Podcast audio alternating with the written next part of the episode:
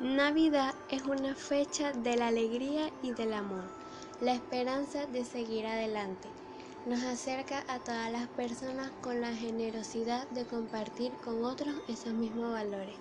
Recordemos que en Navidad Dios no está lejos de nosotros, sino muy cerca. Por eso celebramos el nacimiento de su Hijo Jesucristo. Es una época para celebrar y también de eterna gratitud.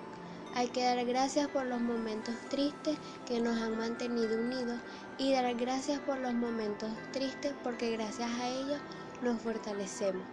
Celebremos que este nuevo año será mejor que el anterior. Deseo que con la llegada de este año el niñito Jesús ilumine tu camino de esperanza, te llene de gozo, un corazón lleno de paz y mucho amor.